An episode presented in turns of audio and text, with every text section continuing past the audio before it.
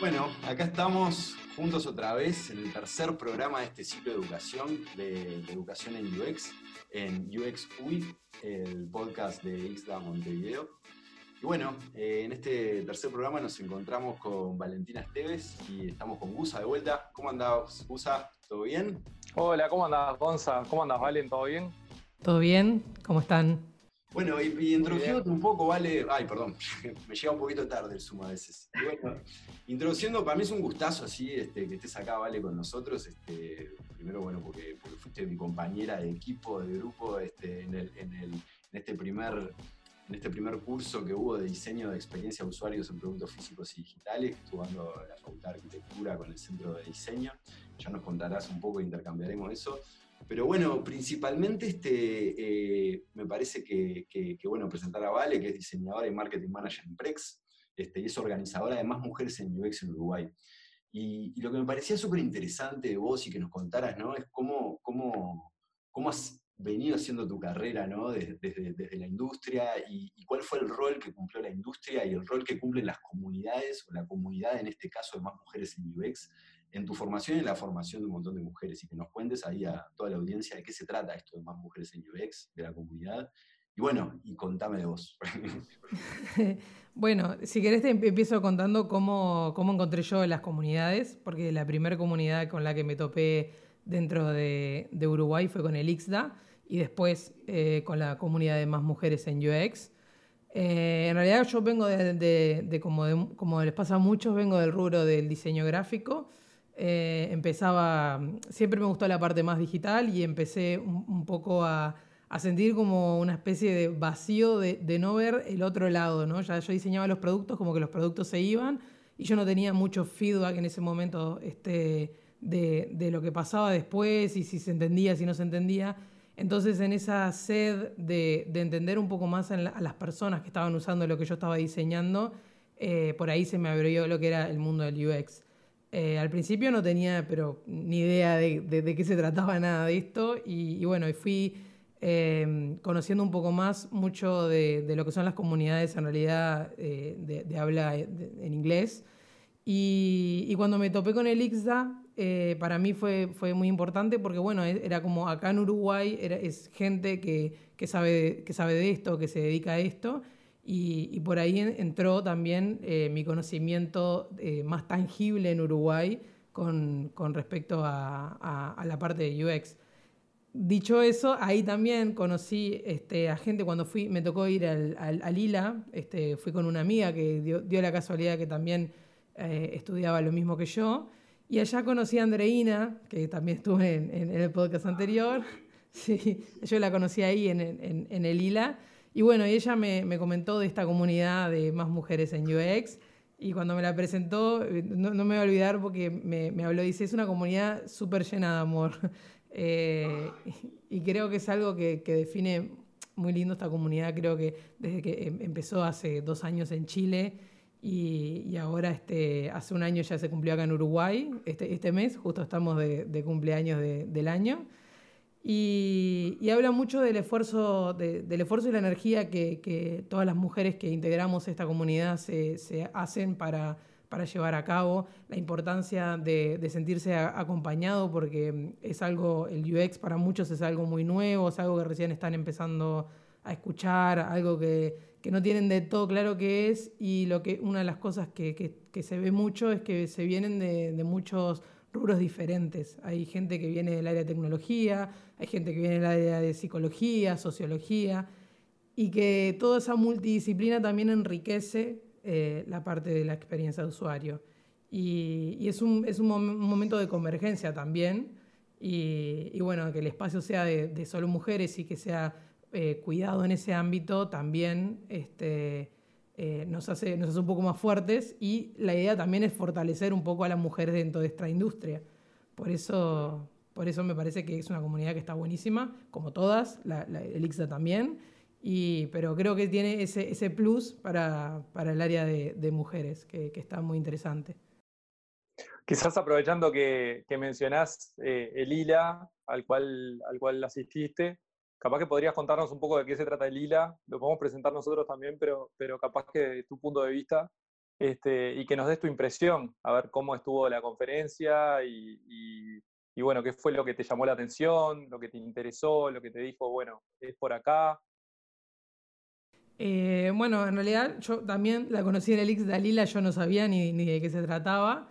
Em, y, bueno, lo que me llamó la atención en, primera instancia de, de, Lila fue la cantidad de speakers que había y estaba también Mordeki, que yo había hecho un curso en, concreta con, él. Como, como no hay muchos cursos acá en Uruguay todavía, ahora ah, está viendo un poco más, eh, yo iba agarrando lo, poquito que iba encontrando y, lo iba intentando hacer para, aprender localmente, no solo de, YouTube y hacer cosas en, en Internet, sino con gente cara a cara, porque eh, era un poco como eh, una ambigüedad el estar estudiando algo sin gente enfrente que en realidad tiene que ver con la gente. Y, bueno, me, interesaron un montón las charlas que había, que había en ese momento. Este, era, bueno, eh, este, es, en español, en inglés y, en portugués, eh, casi todas las charlas.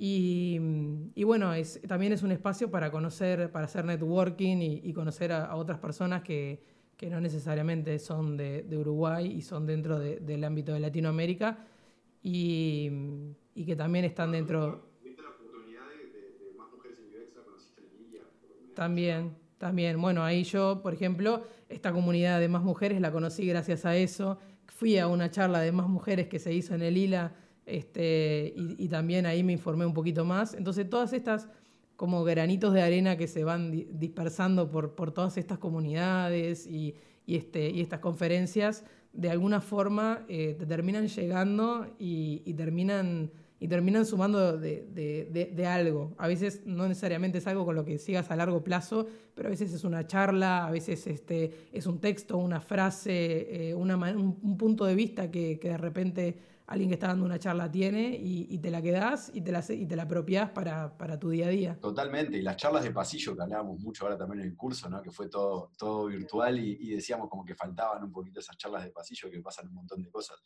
Este, y, y contame un poquito más quería... de, Ah, perdón.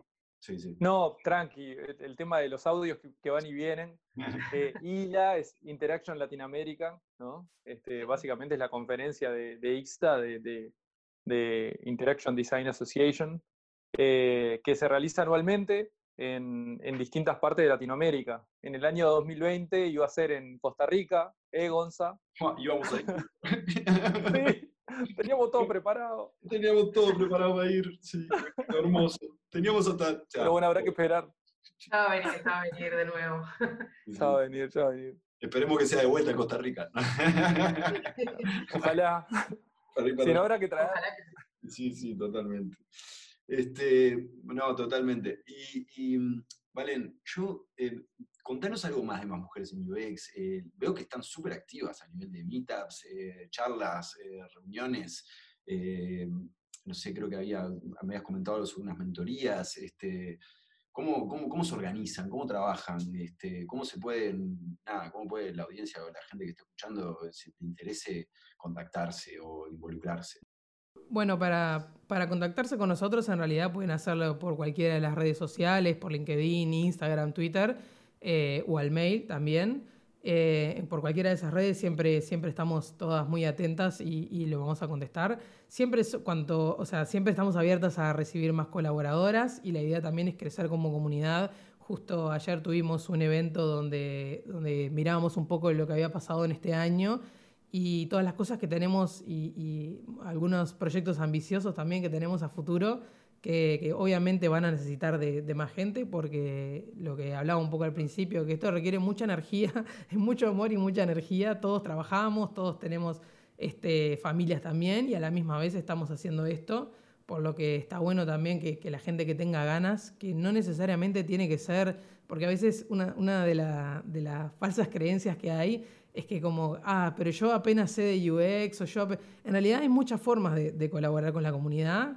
Este, hay gente a veces que colabora desde el diseño gráfico. Ayer había una chica que, en, el taller hablaba de que, ay, mira, yo me dedico a programación y podría ayudarlas a hacer eh, esta parte de la programación en una web. Y bueno, eso también, también en realidad suma un montón.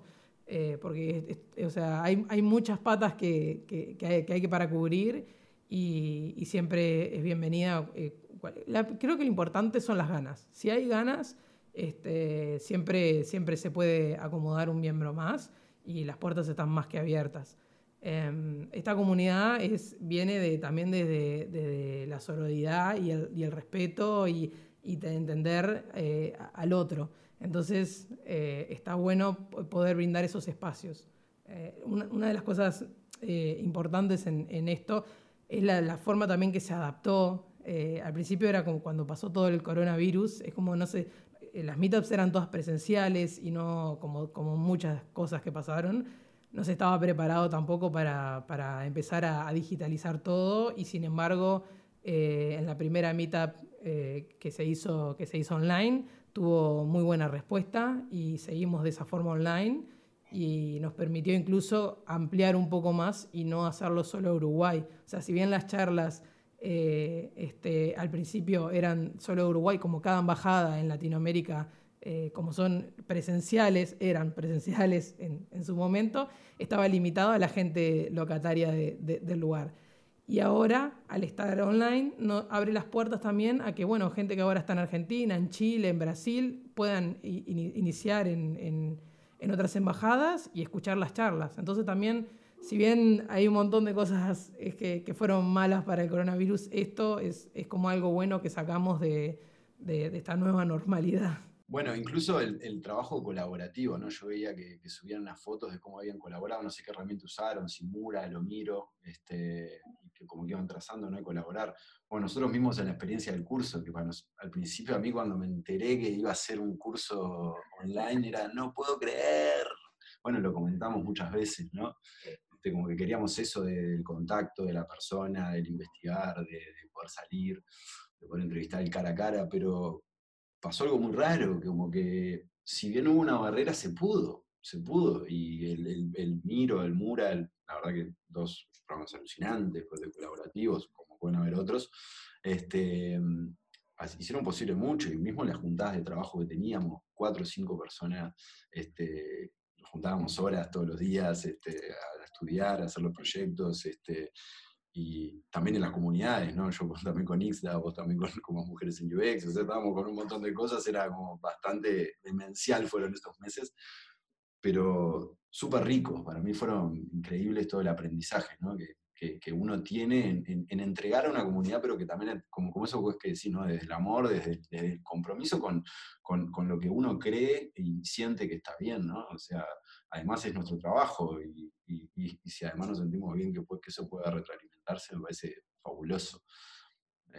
Las comunidades tienen un poco eso, es, es, o sea, es como un conjunto de, cosas que, que, vos sacas de las comunidades. Es el mirar cómo trabajan otros, el compartir la forma en que trabajan otros, que así como nos pasó también en el curso de, este, de la FADU, eh, el, ver las dinámicas que tienen otros de trabajo también es, muy enriquecedor para uno. Si mira, esto no se me hubiera ocurrido, mira la forma, este, los mapas mentales que tienen de, organizar las personas también. Eso fue alucinante, cómo trabajamos gente, bueno, de diferentes grupos, pero había gente de la mayoría de las empresas, no sé, era como súper variado, ¿no? El tipo de, de, Pero gente que mucha que estaba laburando, y estábamos laburando todos, de diseñadores UX, de UI, este, diseñadores de producto, este, y de otras áreas también, de e-commerce, habían diseñadores industriales también, pero que querían entender cómo hacer su este, y fue fabuloso eso que decís, ¿no? Ese intercambio. Lo mismo que pasa en la comunidad y en ese grupo de estudio pasaba con una micro comunidad que generamos ahí, ¿no?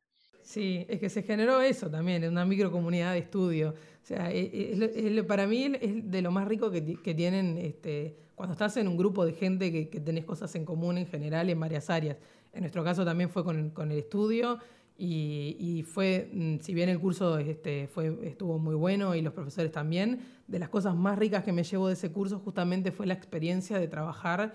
Eh, sí, me hubiese gustado eh, trabajar presencialmente, creo que a todos este, no, nos, nos, hubiera gustado más, pero creo que nos adaptamos bien y creo que le sacamos buen partido también a, trabajar con, porque también el trabajar con estas herramientas digitales también lo tuvimos que aplicar todos en nuestro trabajo y en la forma que trabajamos día a día. Entonces también nos enriquecimos por ahí. Sí, sí, sí, sí. Yo creo que se ganó por todos lados, ¿no? Este, creo que el USA me había dicho eso, ¿no? Eh, eh, no hay mejor, no, hay mejor práctica que una buena teoría. ¿Cómo era, Usa? Eso, sí, no hay nada más práctico que una buena teoría. Y, bueno, y no sé si a vos te suena un poquito el concepto de comunidades de práctica con esto, ¿no? Este, que en algunos momentos estuvimos charlando. Sí, sí, sí.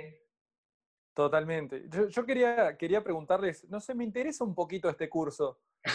¿Por qué será, no? ¿Por qué, será? Porque quedé en, el, en el cupo. Así que... Yo increíblemente entré, no suelo tener mucha suerte pero, en las cosas de sorteo, pero en esta entré. Esta entré, muy bueno, difícil. yo lo mismo, qué bueno, y después fue, hay que estudiar. Sí, eso, es muy difícil. Eh, yo creo que, o sea, difícil no, o sea, mm, creo que todos estamos de acuerdo en que lleva mucha energía, eso lo saben los profesores también, que llevó mucha energía. Yo creo que se le suma a la energía es esto de que todo sea digital, estar trabajando todo el día en la computadora, tenés que la clase todo el día en la computadora, reunirte con los compañeros todo el día en la computadora, hacer los test de usuarios todo el día en la computadora, entonces eso lo puede volver capaz. Las entrevistas, los procesos, las cantidades, o sea, son, eran como cosas que estuvo, estuvo increíble ¿no? en ese sentido. También las entregas, yo me imagino, para nosotros fue así, pero para los profesores también haber corregido todo, eh, la cantidad de tesis, o sea, que de, entregas finales, de folios que entregamos finales, este, inmensos y alucinante, ¿no? Para mí ese aprendizaje fue, fue increíble. Este, mismo después ir a aplicarlo al día a día, ¿no? Y, y, yo creo que las herramientas esas o los procesos o los métodos, podemos, primero que no hay uno único, no puede haber una fórmula para, para un problema, entonces, cuantas más herramientas tengamos para poder resolverlos enfrentarnos a ellas, eh, mejor, mejor, preparamos. ¿no? Este, y, creo que es eso, es la, experimentación, la experiencia. yo lo siento como eso, ¿no? Como experimentemos, hablemos, hay que compartir. sí, sí, sí.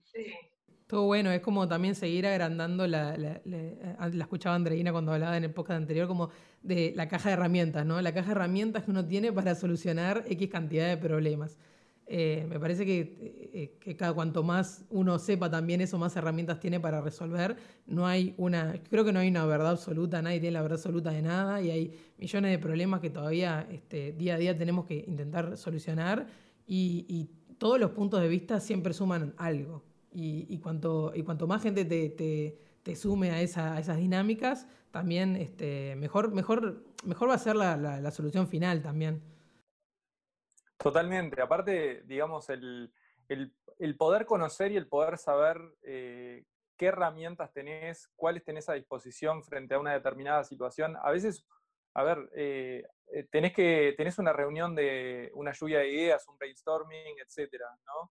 Y muchas veces en las empresas ves que se juntan 5, 6, 10 personas a rascarse la cabeza y empezar a hablar, se pisan todos, habla uno, otros se callan porque no tienen voz, eh, y, no tenés la herramienta como para poder vehiculizar, por ejemplo, eh, un proceso que puede ser muy rico desde el punto de vista de lo que podés llegar a, producir, ¿no? Mm. Entonces, tener, tener la herramienta justa en el momento justo es, fundamental y, bueno, y, en general no la tenemos, ¿no? Sí, sí, sí, estoy de acuerdo. Creo que mm, lo que pasa ahora que vos hablabas de las reuniones, eh, eh, los brainstorming en general, de cuando pasa una parte de una empresa, lo que creo que el plus que tiene alguien que, no necesariamente se dedica a UX, pero que sabe UX y que ha estudiado UX, es eh, el tema de la empatía, que lo tiene como muy, siempre muy, muy a flor de piel. Entonces, el rol de una persona que, está acostumbrada a, estar, a estar empatizando todo el tiempo en, suma en un montón de aspectos. A mí lo, yo lo que, lo que me di cuenta en mi vida en general, como que me encontré aplicando UX a la vida en, todo, en, organizar equipos, eh, aplicando cosas de UX, haciendo terapia y psicoanálisis, también usando mapas de empatía para hacer psicoanálisis. Entonces, eh, eh, claro, fabuloso. Sí, compras en el supermercado. Este, no, pero hay un montón de herramientas que en realidad pueden aplicar a. Eh, y porque vienen también de, un montón de disciplinas diferentes, ¿no? La, psicología y la sociología también tienen mucho que ver en esto de UX. Entonces, este. La educación también. La educación, sin duda, sin duda. Sí, sí, sin duda. Este, a mí me, me, ha ayudado muchísimo ahora que en este nuevo rol en el que empecé de, liderar un equipo de diseño y marketing. Eh, las, herramientas de UX me son súper útiles para, para, para, para armar y, y, hacer más dinámico el equipo. Y todo esto que aprendimos en el curso también, de estar a la distancia, pero a la misma vez que todos aportar de alguna forma, este, a mí particularmente me, me han servido un montón. ¿Y qué aprendizaje? Y también la actitud, ¿no? Totalmente. también la actitud, ¿no? El, el, el ser receptivo, por ejemplo, a, a, una crítica constructiva o negativa, ¿no? El, el ser tolerante a, a las fallas, el, saber que, cuando te vienen a decir algo y, no es a vos. poder escuchar a la otra persona sin tener que responder. El, saber cuando, hay que, cuando es momento de abrir eh, en una charla, en una dinámica grupal, y cuando es momento de cerrar. ¿no? A veces hay, eh, hay, hay, hay, un tiempo para poder para abrir, para que se, se, generen ideas, etcétera, y otro momento para cerrar. Y si no lo tenés en cuenta, eh, bueno, eh, pasan las cosas que pasan, confusiones, males entendidos, resultados subóptimos. Sí, es, no es tan fácil, eh, a veces parece fácil, pero no es tan fácil aprender a, prestar atención específicamente, porque a veces escuchamos que alguien habla, pero realmente no estamos prestando atención a lo que dicen. Y a veces la gente, por yo quiero decir tal cosa, yo quiero decir tal cosa, y está como enroscado en eso, y realmente no está escuchando al otro. Creo que, eso es, fundamental para esta disciplina y sin duda yo que vengo del área de diseño gráfico, que es como eh, uno de los peores males que puede tener un diseñador gráfico, es ser muy, eh, eh, muy celoso de su diseño y no estar, ah, no, pero no, si no lo entendés es como el que está mal. No, uno tiene que, estar totalmente abierto. Pues, o sea, no estoy diseñando para mí, eso, eso es lo que yo tengo siempre como en mi cabeza. No estoy diseñando para mí, la gran discusión, ¿el diseño es arte o no es arte? Este... un debate. unos profesores en la facultad que se peleaban con eso, este, que estaba re divertido, pero los dos con mucha razón, ¿no? Este, sí, es un Yo siempre cuento, cuento el, caso de, del semáforo de Boulevard España y Boulevard Artigas. Cuando venís de Lombú y estás llegando a Boulevard Artigas, que hay un semáforo que te habilita cruzar a la derecha, o sea, doblar a la derecha en verde. Eh, entonces está en rojo el semáforo, pero de repente se pone en verde y el auto que estaba ahí frenado, eh, de repente va a doblar o de repente no tenía intención de doblar, pero se le puso en verde y está en una situación que no sabe qué hacer y los autos de atrás le empiezan a tocar bocina. Entonces, el auto de atrás está culpando a la persona, ¿no? Si pasa una vez puede ser que el error sea de la persona, Ahora, si pasa sistemáticamente, el problema es del diseño. Sí, hay varios de esos semáforos. En Luis Alberto Herrera, el 26 de marzo, hay uno que pasa exactamente lo mismo. Aparte de la calle da como para dos autos y obviamente siempre se ponen de los dos lados. Y para doblar para el 26 de marzo la, a la derecha, este, también bocinazo, bocinazo siempre y siempre hay alguien que tranca ahí. Y sí, para mí es un error de diseño eso, claramente. Bueno, el que, Habría que... Hay veces que en qué lugares está el diseño, ¿no? Por ejemplo, diseño UX y gobierno también. Eso es algo que, en muchos países, en muchos lugares está súper explorando, ¿no? Todas estas dinámicas, todas estas, estas herramientas, ¿no? Que ayudan a tener un rumbo en común, de poder identificar problemas, corren para un montón de aspectos. Obviamente, el tránsito, el diseño urbanístico, el, gobierno, el, diseño de de, leyes, calculo que va a haber algo, no sé, ahora me voy a tocar de oído, que no tengo idea, ¿no? Este, pero, este, pero creo que hay algo ahí para, para escuchar que me gustaría hablar. Sí, es que yo creo que debería haber un UX en, en, en, todas las, en todo lo que se haga para que, que, incluya personas, debería en el equipo haber un UX que, que, esté midiendo. Por lo menos uno que diga, che, y si probamos a ver si esto está funcionando realmente. a, ver, a, ver si puede llegar a, generar algo en el grupo, ¿no? Se puede encontrar algo, ¿por qué no? Eh, eh, eh, es como que el, que el que acepta la equivocación, ¿no? Es como que, oh, este, este nos habilita a poder equivocarnos. Este, y, está bueno, porque puede haber algo ahí. Sí, ¿no? Sí. Sí, sí, sí, es que ya te digo, para mí debería haberlo. Eh, yo me he encontrado haciendo UX en un montón de cosas de la vida en general. Este, y sin darme cuenta también empecé a hacer eh, em, UX de servicios, porque en realidad lo estaba haciendo sin darme cuenta, pero un poco lo estaba haciendo también. Entonces, eh, es para mí, o sea, es algo que el término capaz que es un poco nuevo, yo creo que se lleva haciendo en distintas disciplinas de distintas formas, el término es un poco nuevo, pero creo que a la larga también eh, es, algo que se van a incluir muchos más. Acá hay muchísima hora. Ahora todas las empresas quieren tener UX, UI, sin, nadie tiene del todo claro qué es ni para qué sirve, pero las empresas piden UX. Eh, el otro día me topé con una publicación un poco graciosa en LinkedIn que decían que querían un UX junior que tuviera 5 años de experiencia en Adobe XD. Entonces, ¿cómo puedes tener 5 años? O en Figma también. Tipo, ¿cómo puedes tener experiencia? En un programa que tiene Sí, sí. Sí, una locura. Totalmente. Bueno, relacionado con, con, Service Design, ahora que lo traes a colación.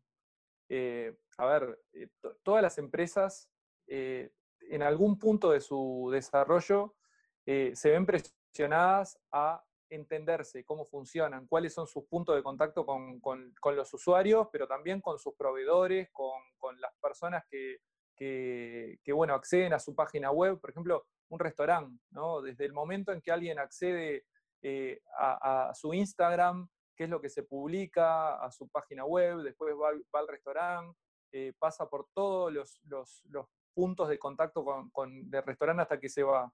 Eh, si la empresa conoce también los proveedores del restaurante, ¿no? porque eso genera una reputación para el restaurante. Si la empresa conoce todos esos puntos y sabe, los tiene identificados, los puede mejorar. Si los desconoce, no los puede mejorar.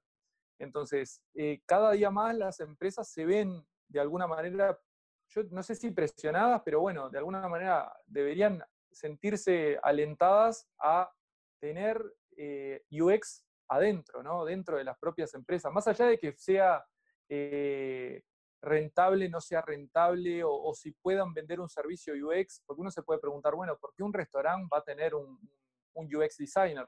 Bueno, para diseñar sus servicios, por ejemplo. ¿no? Sí, yo creo que es algo desconocido. Perdón, perdón. no, no, no, no, seguí tu No, que va a decir que es algo bastante desconocido. Yo eh, me enteré también hace, no sé, un año de, de, esto y aunque los, aunque los hacía, no sabía que existía. Eh, me acuerdo que en una, en una de las reuniones que tuvimos en Más Mujeres, había una chica que se, que se dedicaba a esto y decía, en realidad me cuesta encontrar trabajo porque las empresas generalmente ni siquiera saben lo que es, no saben para qué podría aplicar, no, no tienen ni idea. Entonces, como que acá en Uruguay le costaba un montón encontrar empresas que quisieran contratar a UX para la parte de servicios. Tal cual. ¿Y cómo hacemos para, para, cambiar esa percepción? ¿Cómo hacemos para empezar a hacer entender a las empresas, porque tanto las pequeños comerciantes como medianos, como, como, como grandes empresas, eh, para que empiecen a, de alguna manera a, entender esto? El otro día un amigo me decía, eh, che, escuché tu podcast, no entendí nada, me dijo, no sé lo que es UX, esto es para gente de UX, capaz que el problema es que no estamos eh, estamos hablando para nosotros quizás? ¿Cómo, ¿Cómo, revertimos esto o cambiamos esto? Bueno, yo creo que las comunidades tienen su, lado fuerte en esto. Creo que ah, mm, no solo por el lado de, estar em, repitiendo las palabras que, son tan técnicas, sino también por el hecho de, bueno, eh, nos pasó ayer en la meetup que, tuvimos en el taller que se hizo, eh, había, una, había mucha gente que decía, bueno, yo no, no, me queda claro qué es esto, no sé si tengo que estar acá o si no tengo que estar acá. Entonces, si gente que está más o menos en el área se lo cuestiona, bueno, capaz que deberíamos empezar tal vez a hablar de otra manera, em, usar menos tecnicismo. Nosotros somos, tenemos mucha facilidad para agarrar mucha terminología en inglés, porque también todo lo que estudiamos tiene que ver mucho con, con el habla en inglés, este, y, es, es, como que se te pegan un poco esas cosas y, capaz hablar más de, un poco más coloquial y, para todo el mundo y que se empiece a, comunicar eh, para, la persona que no es diseñadora, para la persona que no es psicóloga, para la persona que no es socióloga, entender, hablar de, cosas eh, de forma más simple y que empiecen justamente, alguien que, como, como nombrabas vos, que mm, alguien que tiene un supermercado, alguien que tiene un restaurante, bueno, che, ah, pero esto a mí en realidad me serviría, me serviría tener una persona que haga, esto y que me ayude a mejorar todo el servicio que yo tengo. Pero claro, si vos le decís, ah, bueno, no necesitas un UX, la persona no va a tener ni idea. Totalmente, totalmente. Me haces acordar que el otro día, tratando de explicar lo que era un wireframe, y del otro lado me decían, ah, me estás hablando de un boceto. Claro, es un boceto, sí, es un boceto. Sí, sí, wireframe. Sí, sí, sí. Eso, mismo.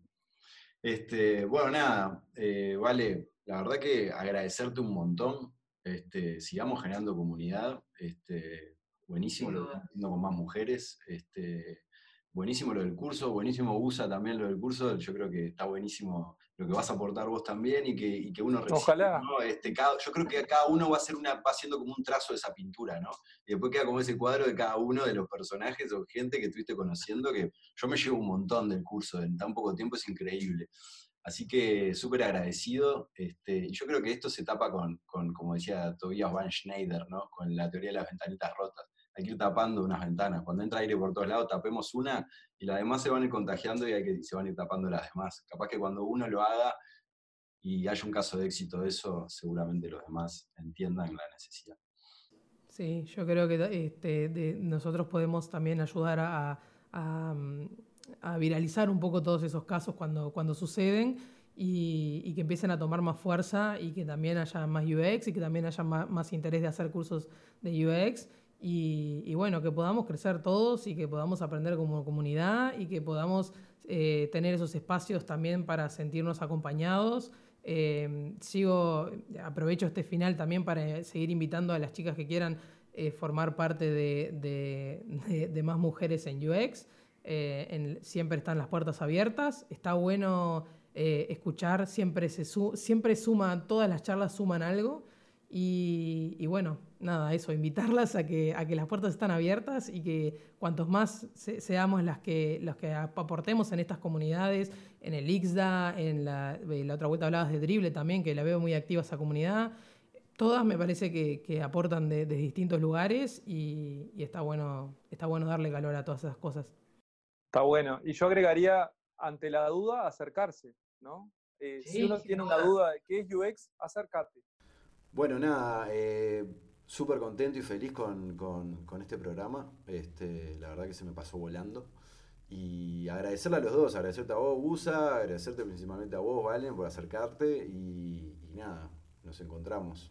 Bueno, muchas gracias, muchas gracias a los dos, gracias por invitarme. Y nada, decirle que a todas las chicas que si quieren acercar, las puertas están abiertas, que ante la duda pregunten, eh, siempre va a haber alguien más que encantada de responder y que no importa el palo que, vengan, que siempre es una comunidad para aprender y para compartir, así que las puertas están más que abiertas, que si tienen miedo, pregunten con miedo y vamos a responder igual.